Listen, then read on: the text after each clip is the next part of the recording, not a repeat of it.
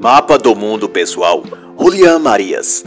Este é um trabalho de análise literária em o qual expõe opiniões pessoais, comparações ou ilações para com a política do dia, cultura ou eventos atuais, que por conseguinte não representam necessariamente as opiniões e pontos de vistas do autor. Julian Marias foi filósofo, professor e escritor de grande prestígio. Foi aluno de nomes como Ortega y Gasset e Javier Zubiri. Mais tarde trabalhou ao lado do renomado Ortega y Gasset vindo a falecer em 2005 aos 91 anos de idade. Esta obra trabalha a ideia de aprofundar o conhecimento de si mesmo, e isso de uma ótica totalmente original, porque não é psicológica e nem filosófica, mas como uma espécie de investigação da alma, de sentimentos e percepções existenciais que demarcam aquilo que ele mesmo definiu como mapa pessoal, ou cartografia do ser interior. Uma forma de fazer entender a realidade mais interna do ser humano, mas é claro que o brilhante autor espanhol não abandona a perspectiva filosófica de sua abordagem. Contudo, a filosofia de Julián Marias tem outra tonalidade. Há de se prestar a um guia da busca pessoal, pela orientação de si mesmo na existência. Da percepção do filósofo, é o que distingue o que é humano do que é pessoal. Para o autor, há um território humano genérico, universal, que ele chama de analítico, e outro que ele chama de empírico, que é particular e individual, chamado de mapa pessoal, portanto. Que se trata, por sua vez, da articulação ou criação de um significado existencial, autêntica, ou, como melhor definido, potencializado por seu núcleo pessoal, que é o homem instalado na realidade da sua própria vida. Julián Marias descreve que viver é de uma só vez estar no mundo e conviver. Mas ocorre que as investigações filosóficas quanto a isso foram levando a uma exploração tão determinada do mundo físico, ou seja, do mundo das coisas e dos fenômenos, que esqueceu-se muito do que é pessoal para imergir todo o ser humano naquilo que é integral ou comum a todo ente humano. O problema é que isso afastou os seres humanos do significado do que é existir. Em outras palavras, o significado do que vem a ser pessoa, do que é personalidade do que é descobrir e distinguir o que é pessoal das demais coisas da vida. Em outras palavras, Julián Marias distingue o que é vida humana do que é vida pessoal. Olhando para essa premissa, o autor encara a vida humana como sendo determinada pela convivência, ou seja, um estado de ser ou de atuar no mundo em que ele depende das relações que estabelece com outros, com o seu meio, com a sociedade no modo mais amplo. Nas palavras do autor, o homem nasce em condições de absoluta dependência, em que sua vida só é possível porque outras pessoas, os seus pais, por exemplo, lhe forneceram os recursos necessários para sua subsistência. E toda essa dinâmica intrínseca à vida e existência transcende a individualidade de cada um de nós e nos aparelha para lidar com a vida a partir deste centro, o da convivência, o do coletivo o do que é comum a cada um e a todos. Sem, é claro, atribuir sentido negativo ao termo coletivo, sociedade ou convivência aqui empregado. Trata-se, nesse momento, de um processo natural e, em certa medida, inevitável. E Marias observa então que, a partir disso, três níveis de convivência passa a se dar e que nos dará o subsídio de como viver, conviver e sobreviver. São esses níveis o social, demarcado por aquilo que se pode chamar de herança das gerações anteriores, que é aquilo que todo ser humano recebe e herda tanto dos pais como dos povos, culturas e pessoas que viveram em outras épocas e legaram à sociedade posterior o conjunto de hábitos, crenças, filosofias, conhecimento, etc., que agora são expressados e absorvidos por estes. Dentre esse repertório está, por exemplo, a linguagem, mas que se espalha pela questão de hábitos, costumes e diversas outras coisas.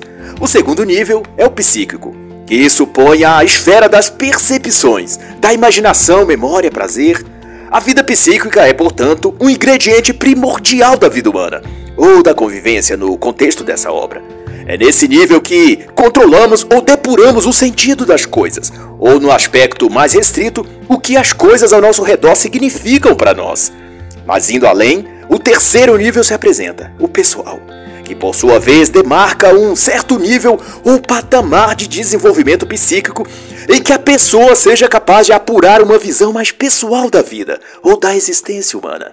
Seria, por assim dizer, a pessoa desenvolver um grau de presença no mundo ou na existência que lhe seja capaz de analisar ou refletir sobre a condição da pessoa no mundo ou na realidade, por assim dizer. E é justamente quando se insere dentro dessa realidade de ver a si mesmo, de sentir-se como pessoa e de querer penetrar nessa extensão da vida e experimentar novos paradigmas para além da convivência, do conjunto ou do todo, que desencadeia-se o que o autor denomina de futuriço, que é a capacidade, ato ou potencial que o ser humano adquire de orientar-se ou projetar-se para o futuro. É a forma de se colocar no mundo ou diante da realidade a partir de uma imaginação daquilo que ainda não viu, não sentiu ou não obteve, mas que o move a buscar, a enxergar como possível ou até mesmo a criar sua existência. Dito de outra forma, significa que a realidade passa a ser insuficiente e a imaginação se põe a guiar a pessoa até mais do que a percepção porquanto a percepção fala apenas aquilo que já existe. É a descrição da realidade, coisa ou do fato enquanto ele existe e está ali. Já a imaginação lança seus olhos para o futuro, para o que ainda não foi alcançado e que, para bem ou para mal, afeta e induz a pessoa a ir adiante, em busca da concretude daquilo que sua imaginação concebeu.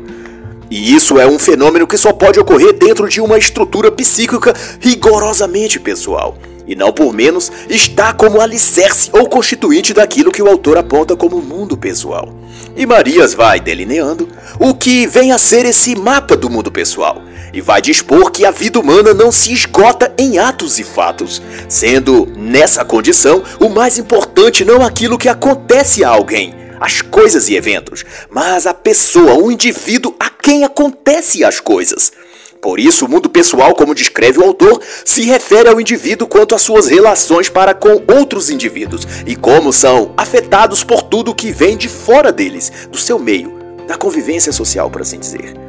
Nesse catálogo existencial, o mundo pessoal de cada um é constituído por tensões e movimentos.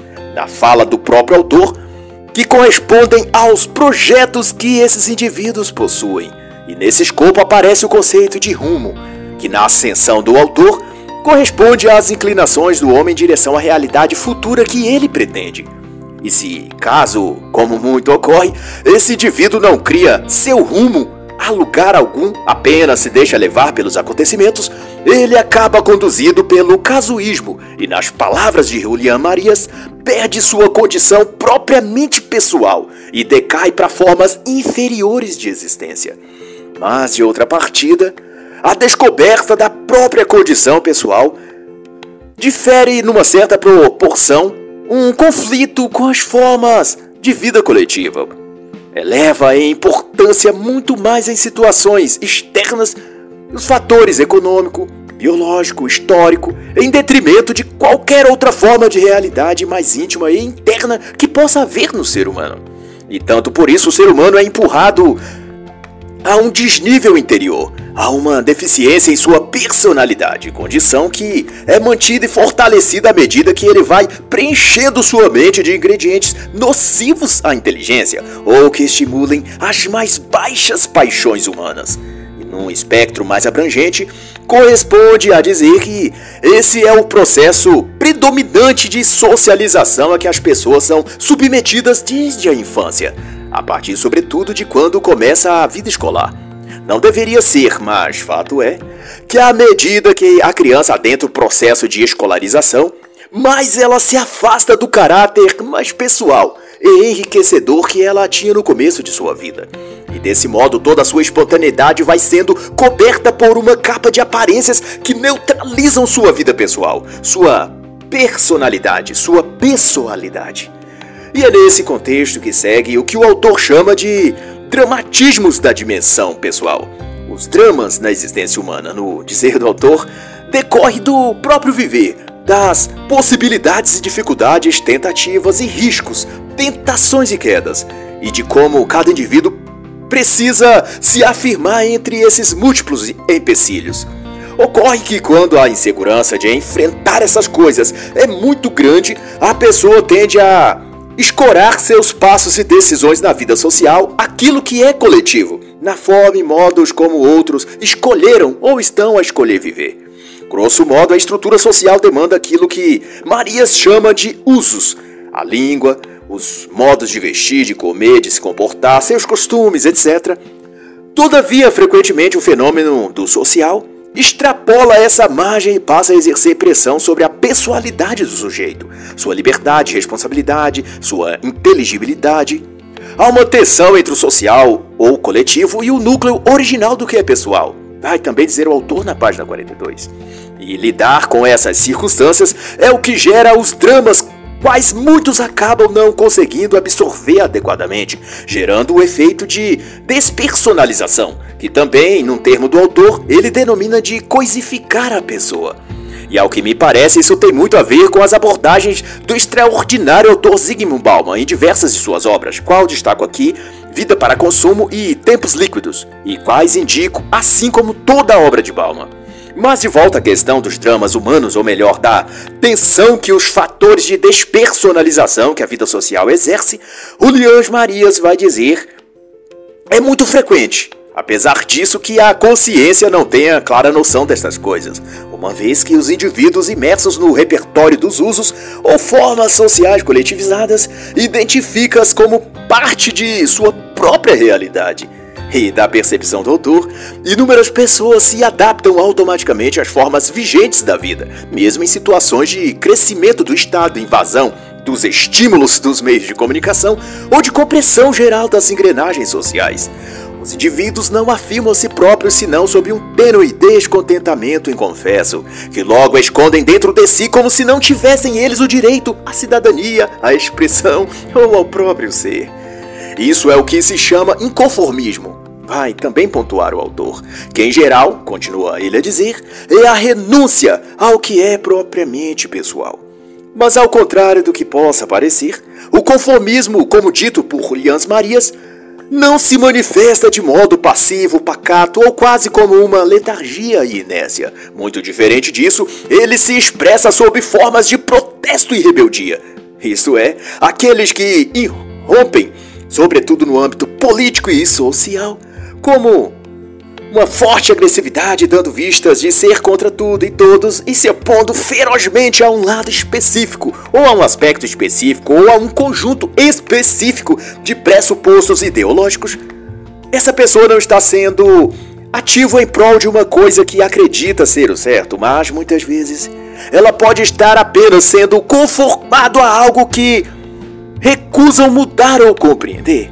Daí seu protesto e sua fúria ou agressividade, sendo ela fruto do medo ou da revolta que ele sente por não mudar, por não querer ou não conseguir sair daquele seu estado de crenças e hábitos. Ou seja, ele age agressivamente contra aquilo e aqueles que ao estado que ele acostumou-se. Ele está conformado àquilo e não quer mudar. Não por menos, Marias vai chamar esse padrão de comportamento de conformismo com a oposição. E não obstante, salvo casos excepcionais, a maioria dos movimentos políticos e sociais violentos ou truculentos não significa uma luta pela mudança, mas uma luta para não mudar, uma batalha para se enquadrar num sentimento de maioria, de coletivo, de convergência social. Não por menos, Julian destaca que quase todas as formas ditatoriais, principalmente as totalitárias, brotaram de um grau elevado desse tipo de despersonalização. E por sua vez, é o abandono do que é pessoal em favor do que é social ou coletivo dentro desse contexto. E disso também decorre, nas palavras do próprio Marias, os fanatismos, que, a seu ver, se caracteriza pela supressão do que é individual e absorção ao que é grupal, raça, classe, etc. Isso porque esses tipos e formas de caracteres sociais coletivos permite agir e viver mecanicamente, sem, portanto, os dramas e dores de viver, ser e agir individualmente. E com isso, ter de assumir a responsabilidade exclusiva pelos erros e fracassos que porventura venham a ocorrer na sua trajetória de vida. Agir como indivíduo é também ser responsabilizado como indivíduo. É um tipo de trato, como diz o autor, em que vários desconhecidos aceitam se submeter e lutar para proteger o mesmo repertório de crenças ideológicas. E então, no capítulo 5, o autor discorre um tema interessante, a descoberta do outro, que trata, dentre outros, do aspecto de conhecer e conviver ao mesmo tempo consigo e com outra pessoa ou outras pessoas. E as reflexões do autor podem tanto tocar o foro amoroso da convivência entre duas pessoas, quanto um espectro geral da convivência em comunidade ou em sociedade. Do ponto de vista do autor, a maioria das relações humanas são tangenciais. Elas fogem ao escopo pessoal e se prende no mero utilitarismo, ou seja, o outro é visto a partir daquilo que pode ou não nos beneficiar. Se ele tem algo a nos servir, é colocado na lista de pessoas próximas. E se o contrário, nada que ele tenha nos serve, ele vai para a lista de superficiais, ou algo equivalente a isso. E na discussão que se presta o capítulo, esse nível de relações que vamos estabelecendo torna aqueles que aparecem em nossa vida em seres sem relevância, fazendo com que não prestemos atenção na pessoa que ele ou ela é, mas apenas daquilo que eu posso me beneficiar ou não através dela ou dele. Nos termos do autor, a outra pessoa se torna não uma pessoa singular e que precisa ser conhecida, mas apenas e somente um outro qualquer ou qualquer um. Pense então a partir daí um fenômeno que se tem tornado cada vez mais habitual: a solidão sem estar só, que é o fato de vivermos em sociedade, pensar e nos conduzir de modo coletivo, entre tudo, na era das redes sociais e mesmo assim, nos termos não temos uma única relação, seja de amizade ou amorosa, que possua uma intensidade ou autenticidade que possamos nos sentir plenos com ela. Essa é também uma das expressões do predomínio do social, ou como o autor diz, de quando a vida coletiva ganha exacerbado relevo.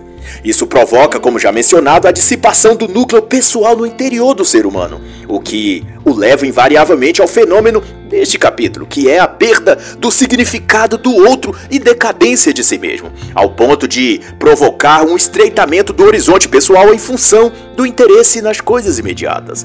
Eu me arrisco a dizer que essa é outra definição para aquilo que Zygmunt Bauman chamou de modernidade líquida, amor líquido ou sociedade líquida. E nesse sentido, ora posto, equivale que a qualidade do mundo pessoal de cada um interfere no tipo e forma dessa pessoa se relacionar com o outro ou com outros, com seu mundo externo.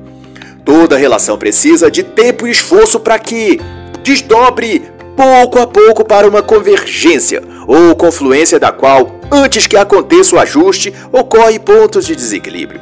O problema é que nas relações modernas os seres humanos abriram mão de passar por esse processo, que é absolutamente normal e irá acontecer quaisquer que sejam seus pares e relacionamentos. Mas, no entanto, as pessoas esgotam sua paciência e dedicação de construir uma boa relação antes mesmo de tentar ao sinal do menor desgaste ou divergência de ideias ou de qualquer outra coisa, que envolva ter que se esforçar mais para compreender o outro. Por isso é que pouquíssimas relações, seja de amor, de amizade ou parental, se eleva para mais que um evento transitório superficial e fugaz. Um se recusa a participar do projeto de vida do outro, ou a ser parte nesse projeto, a construir junto, pois que cada um está concentrado somente no seu próprio projeto e a outra pessoa está ali apenas para servir de escada ou de amparo caso algum imprevisto surgir. Mas de modo algum aquela outra pessoa é posta como parte essencial do projeto de vida daquele indivíduo. E uma das asserções do autor que considero maravilhosas está dito na página 59, em que ele diz que quando uma relação chega a ser pessoal, dois feixes de projeto confluem e ambos são modificados, porque cada um vai projetar-se em direção ao outro. E mais ainda, ele elenca que cada nova relação pessoal, se for intensa, modifica as pessoas envolvidas e melhora cada uma das partes. Ambos são verdadeiramente enriquecidos. Em outra parte, seguindo mais adiante, Marias comenta sobre a personalização daquilo que não é pessoal. E isso ocorre a partir de quando a pessoa humana afasta-se do núcleo pessoal de si mesmo, sendo absorvido pelo social. Desse ponto, ele pode passar a lidar com a realidade, dando personalidade àquilo que intrinsecamente não possui. Isso é, as pessoas de seu meio, cônjuge, amigos, família, passam a ser tratados por ela como coisas, meios utilitários, como visto no capítulo anterior, e as coisas passam a ser tratadas como pessoas. O humano torna-se objeto e os objetos são humanizados ou personalizados. o autor cita como exemplo a relação que as pessoas desenvolvem com os animais domésticos. Ainda que os animais não sejam objetos nem coisas, eles também não são alguém mesmo assim, os seres humanos atribuem aos gatos, cachorros, pássaros a condição humana da de um parente, um familiar, ao passo que o parente, a família, é reduzida ao lugar de animais, no sentido que recebem muito menos atenção, respeito e afeto. Mas, salvo as devidas exceções, deixa-se registrado, isso denota um transbordamento da solidão interior que sente o ser humano porquanto precisa ele personalizar e tratar como pessoa aquilo que não é. Talvez porque se sente não aceito ou desencaixado daqueles que seriam grupos humanos reais, tendo então de criar suas próprias formas e grupos e humanizá-los. Neste caso, é a personalização dos pets. E essa humanização do que não é humano leva muitos a terem uma relação pessoal com aquilo que não é pessoa. Mas Importa também deixar registrado que, até onde isso faça bem ou mal, seja bom ou ruim, para cada pessoa, o autor não aponta diretamente isso. Acredito que cada indivíduo deve achar seu próprio ponto de equilíbrio e refletir essa questão olhando para o quão distante ela está ou não do seu núcleo pessoal, e daí aprender a dosar todas as coisas em sua vida. E no mais que isso, para evitar esse descolamento do seu núcleo pessoal ou de reencontrá-lo, de quando se está afastado deste, convém abraçar aquilo que Julian Marias chama de experiências radicais, que da interpretação que o autor faz, tem a ver com o que popularmente denominamos experiências de vida. O termo radical aqui se refere, portanto, à raiz da coisa, a seu âmago e essência. E nesse caso diz respeito a um evento ou momento, acontecimento ou situação qualquer que tira a pessoa do seu eixo e a desperta. A inspira, a conduz para uma rota e caminho em que sua personalidade ou individuação, como o autor diz, é então ressaltada e ela sai daquele seu ciclo e se reinventa reencontra-se com seu íntimo e pessoal ser interno. Uma boa definição de experiências assim está descrito pelo autor nas seguintes palavras: Essa experiência, quando se produz, vai dizer Marias, afeta o quem que cada um de nós é. Não é simplesmente que algo aconteceu, mas de algo que passou então a fazer parte da pessoa, a estar nela e que modificará toda a sua vida dali em diante. Pois, sobretudo, esse acontecimento afeta o indivíduo na sua forma de ver a si mesmo e de como ele irá dali para frente planejar seu futuro. Acredito que uma literatura que pode aclarar de modo muito profundo essa questão é a obra de Joseph Campbell, O Herói de Mil Faces, que, não tenho dúvida, se refere ao despertar, ao acontecer da experiência humana que reorienta nossa vida quando por ela somos tocados. Na obra de Campbell, ele se refere a essa experiência radical como o chamado e diz que todos somos convocados em algum momento a seguir esse convite que a vida nos faz, e aceitá-lo é o que nos levará ao núcleo do nosso verdadeiro ser. É disso que se origina, vai pontuar Marias, o encontro do ser humano com sua realidade mais íntima e o leva a tomar posse de si mesmo, de quem ele verdadeiramente é. E quanto ao falar sobre amor pessoal, Julian Marias é claro ao dizer que esse não é o foco de seu estudo. Segundo ele, a palavra, assim como o conceito de amor, está a ser substituído pela expressão sexo. E decorre disso que onde se fala amor, principalmente nos noticiários e meios de comunicação, está a se referir ao sexo e não de fato ao amor. E mais grave ainda, o sexo de que falam é algo puramente instintivo, animalesco e sem qualquer afeto ou sentimento. Os sexólogos, por exemplo, observa o autor, parecem mais zoólogos, de tanto que preconizam o sexo desinteressado e as experiências animalizadas, como se os seres humanos não passassem disso, de animais embrutecidos e sedentos por sexo. Dessa premissa, a relação entre homem e mulher é demarcado não pelo sentimento de amor, mas de desejo. E esse desejo também vai equacionar o autor está ligado não a sentimentos superiores de um para com o outro, mas predominantemente sobre aquilo que a moda do momento diz que é chique, que é moderno ou que é atual, descolado. São as vigências sociais, vai concatenar Julián Marias, que mais determinam o grau e intensidade dos afetos e relações de amor entre homens e mulheres na atual fase da vida. Aquilo que as pessoas recebem da sociedade em forma de conselhos, do cinema, dos exemplos de artistas, etc.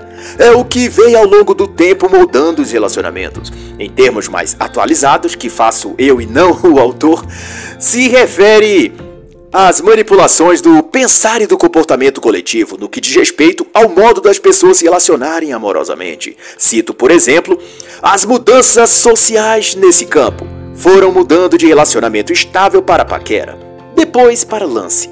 Daí para amizade colorida ou amizade com bônus. Depois para sexo casual, crush. E mais imoral ainda, para um termo usual por mulheres do Tinder e Badu, de ficantes. que, claro, nunca é um só, mas vários que vão fazendo um rodízio de experiências sexuais na cama e vida dessas mulheres, que já de muito afastaram-se do que é o amor e do que é amar e ser amada. Nos termos do autor, é improvável que essas pessoas experimentem durante toda a sua vida coisas como afeto, empatia, admiração, ternura. Estão fadadas a viver e a ser tratadas como animais, usados para o coito, para a saciedade e deleite de alguém, e nada mais pois da forma como escolhem viver, jamais serão tratadas no campo amoroso como pessoas, como seres humanos. Antes serão despersonificadas e encaradas como algo que está ali puramente para saciar o desejo embrutecido de outro. Posto isso, uma relação amorosa só é pessoal quando consegue suplantar tudo isso e transcender a sensualidade pela sensibilidade, o culto ou admiração ao corpo pela admiração a toda a pessoa, a tudo que ela é e o desejo de sentir a pessoa pelo sentimento de desejar a pessoa como complemento em sua vida. De todo modo, até a página 113, Julian falará sobre outros aspectos ligados ao amor e aos relacionamentos, como a pessoa amada, amor não correspondido, amor compartilhado e formas da projeção amorosa. Que, embora valha a pena conhecer, não me apraz endossar quaisquer desses temas amorosos, mas deixo o incentivo para que, a quem interessar, possa buscar para si mesmo esse conteúdo, porque eu não, não trarei aqui nesta análise. No mais, em sentido amplo, importa dizer que a vida humana pode ser conduzida pelos hábitos, pelos desejos, pelos impulsos mecânicos e instintivos. Mas é só quando ela se cerca de conteúdos pessoais é que a casca é retirada e a substância real aparece. E o humano se torna, de fato, uma pessoa, um indivíduo. E ele acha então o seu núcleo, e para, portanto, de viver na superfície de si mesmo. E assim encerra a análise da obra Mapa do Mundo Pessoal, de Julian Marias.